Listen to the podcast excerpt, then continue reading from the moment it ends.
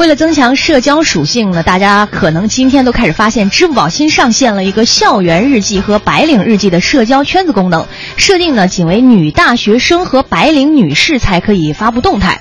简而言之呢，就是只允许女性发图片，男性，而且是特别指芝麻信用等级七百五十分以上的男性呢，才能够打赏、点赞和回复。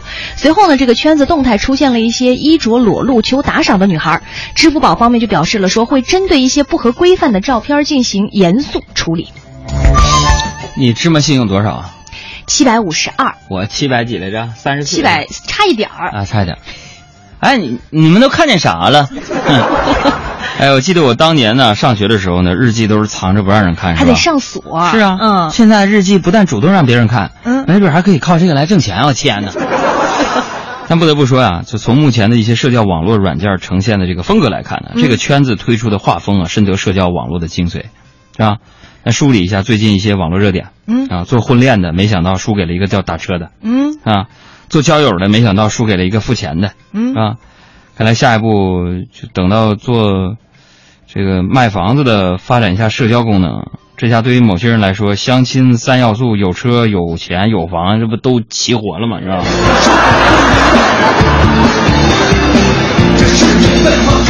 你说在那个圈子里边，我现在真的想不透啊。比如今天啊，跟大家说一下，很多人像我一样芝麻信用没有达到七百五，你怎么去看？嗯，呃，所谓爆出来的那个白领日记啊，校园日记和校园日记还有白领日记，吧？对对对，这两个里边所谓的之前爆出裸露那个，教大家啊，打开那支付宝，上面有一搜索框，你直接搜索“日记”两个字儿，你啥都能看见，是吧？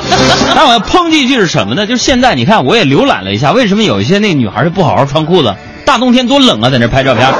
另外就是说，你们这帮女孩怎么了呢？你包括现在很多各大平台那些直播软件里边，一个个露老大长腿、穿老低胸的东西，或者是像在支付宝里边那个，呃，什么什么白领日记啊、校园日记里边就低胸甚至袒胸露乳那种照片求打赏，这到底是为了什么呢？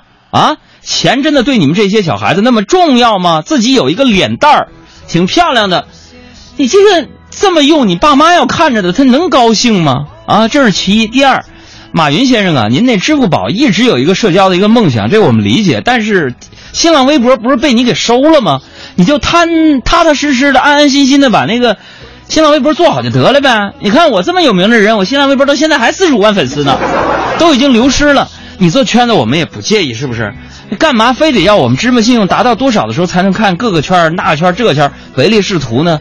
另外，这样设置也可以。你干嘛把那些裸露的、袒胸露乳的那种，类似有点像支付宝老鸨子的那个宝，都出来了这种功能，你丢不丢人？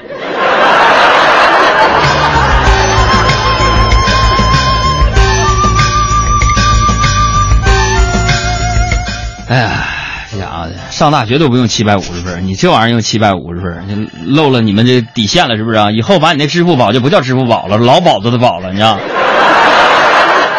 哎呀妈呀，还只能女的发，男的不能发。只能点赞、评论、打赏。你要干啥呀？瞅这功能往下发展，你这是拉皮条的吗？你这是？